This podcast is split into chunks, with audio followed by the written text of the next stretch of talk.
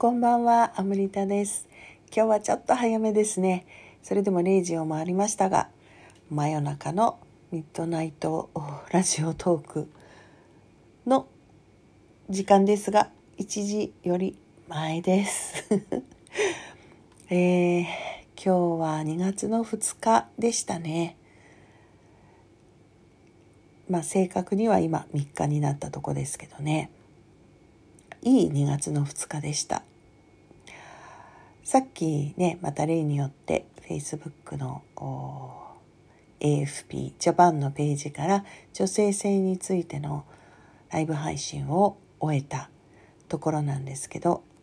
まあ、そこで今日はあの初めてっていうかあんまりいつもねそのことを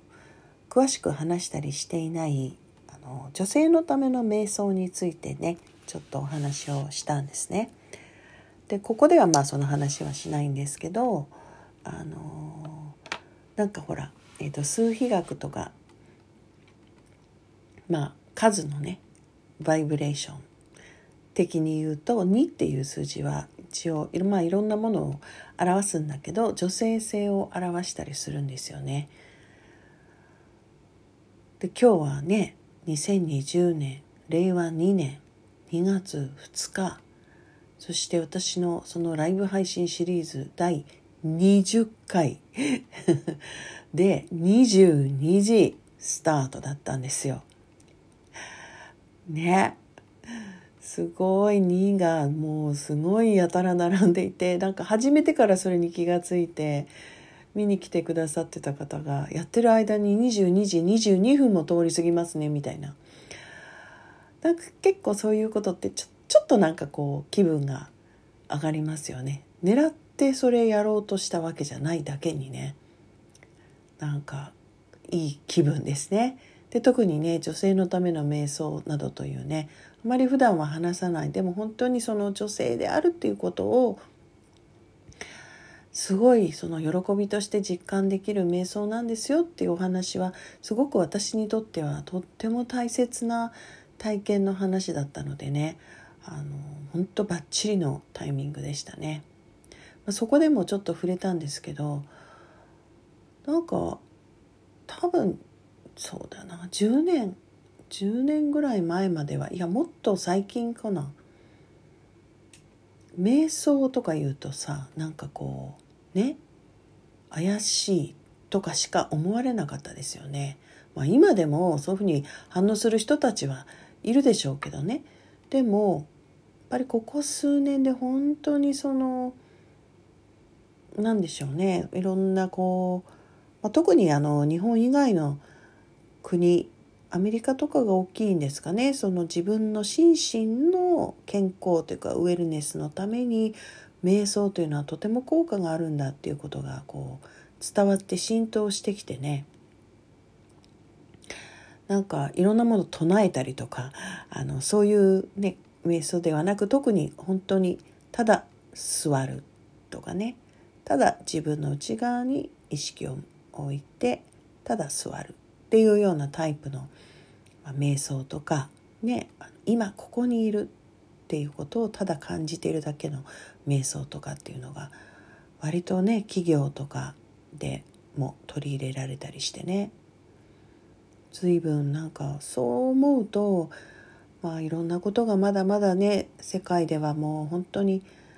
いろんな不穏なことやあまりいい知らせではないニュースとかね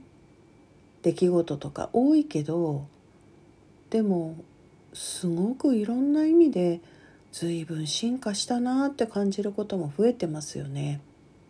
まあ、そういうことを話すことが多いですね私ね。やっぱりねなんか別に無理にじゃなくて自然にそっちの方に意識が結構向くんですよね。でもかといってただそっちばっかり見てね楽観主義だけとかポジティブオンリー思考みたいなものはもう私の中ではもう人生の中でそういうふうに傾いてた時はもう終わっていてね。まあできるだけそのありのままあるがままをちゃんと見た上でどの視点を選ぶか。っていう感じでねいるんですけど。まあ、今日はだからそんな時代背景っていうかもう随分変化したなって思いながらだってねライブ配信でそんな、まあ、瞑想っていうことでお話をしたことも多分そんなないと思うんですよね。でしかもね女性のための瞑想っていう本当に貴重なあの女性ならそれをやれば分かるっていうようなねあのとってもその男性性の論理ではない女性が満ち溢れるっていう感覚を楽しむためのものだっていうようなお話をねなんか普通に自然にできてしまったんですよね。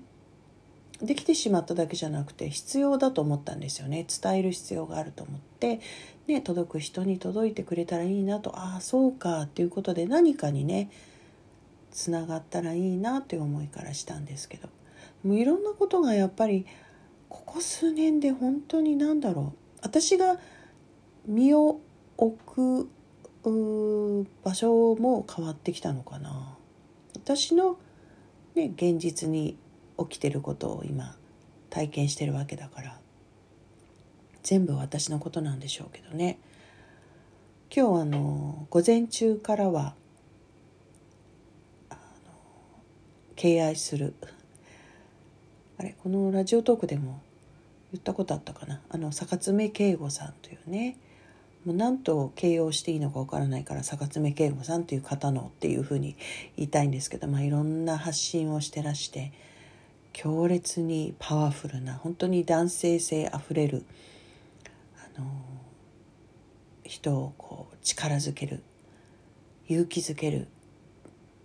こう時に喝を入れ時に力強く抱きしめてもらえるような男性的な愛のほとばしり。それがあふれたこう音楽だったり音楽を届けてくれたりブログを発信してくれたりねする。本当に今まあ、彼のあの言動というか発信によってたくさんの人たちが刺激されたり勇気づけられたりしてどんどん広がってってますよね。もうすぐ本を出すそうなんですけど、まあ、その彼の主催のお茶会がねあのあって月1で先月からね今年になってから始めたということであのと近いのでねうちから。なんか本当に今私が最も魂の共鳴を感じる人の一人なのでやっぱりあのできるだけ会える時には会いたいしあの集うような時があれば集いたいっていうかねそこでやっぱりその魂としか言いようがないんですよね魂の共振共鳴を感じることが自分にとってのやっぱりなんか栄養になる需要になるっていう感じがありますね。だからついさっきはライブ配信でその女性性の女性としての栄養になることの話をしていたんだけどまあ男性性もこう必要というかね自分が満たされているいくために女性性が満たされていくために必要な時間でもあるしまあ、そこを全部超えた本当にあの魂の もうまた言っちゃうけど共振共鳴嬉しいんですよね。なんかね感性がこう響くっていうかあもうね嬉しいだよな。まあそんな時間をね過ごして帰ってきたのでやっぱり今日一日もなんかこうすごく軽やかで嬉しくてだからなんかライブ配信もね女性のための瞑想の話しようっていうこうなんかインスピレーションがパッと湧いたのかもしれないですね。今日はだからいわゆる私は周波数が高いというか波動が高いというかそういう感じかなと思いますね。でさっきの2222の ねあのシンクロもあったりして。そう。だからああ今自分の状態はいいんだなって今ちょっとねまた確認してあそういう状態いいなってそういう状態でこう今ね発信していられるっていうのはあなんかいいなと思いますね。そうじゃない日がもちろん結構あるしそれはそれでね全然 OK なんだけどこういう発信特に何がっていう内容じゃなくてなんかこういう状態で